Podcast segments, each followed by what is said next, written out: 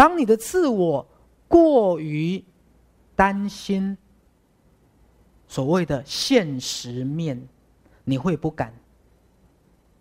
各位，比如说，有个学员跟我说：“徐师，我很想把我不喜欢、枯燥、无聊的工作辞掉，我想去真的做有创造性跟喜欢的工作，可是我不敢，因为我觉得我钱不够。”那我说：“你的钱大概多少？”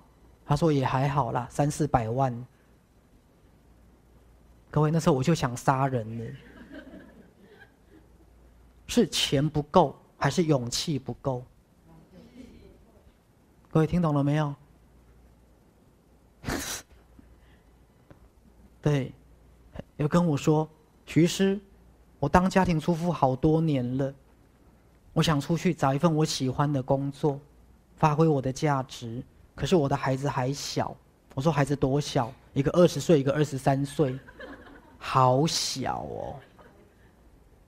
各位。当你的自我意识牢牢的被捆在世俗的实际面，我告诉各位，你会好像过得很安全，可是其实你会越来越像行尸走肉，而且我跟你保证，你接下来不会过得更好。我知道各位理解我在说什么吗？你们的自我跟头脑太过于关切。现实面了，因为当你的自我跟头脑太过于关切现实面，你的心灵的力量跟神通根本发挥不出来。各位，你心灵的直觉力量跟神通根本发挥不出来。好，尤其像刚讲约瑟。各位，你看他的例子是什么？他身上只有三十块美金，可是赛斯跟他说：“你那时候如果听你太太的直觉，你们会找到一个房东，他愿意让你只付一个月的保证金就好了。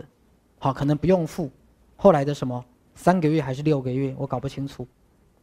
啊，一个星期的保证金，对，各位，因为你不敢。”因为你不敢，各位赛斯心法不是要各位你们有勇无谋，可是本来生命就是应该要去创造。好，就像台湾的经济一样，很多时候大家不敢，各位了解吗？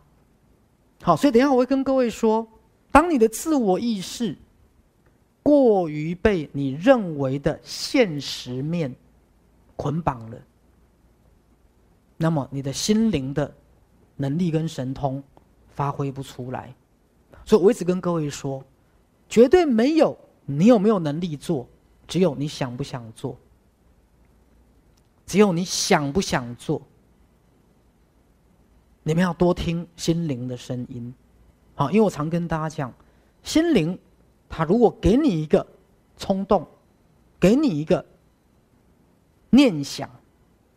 他一定也给你相对的配套措施，他一定也给你相对的配套措施，可是你不信任，我们都用头脑跟自我在活。那当我刚讲了，你不断的去顾虑你的现实面，看起来好像你过得 OK，可是其实你知道你生命很多。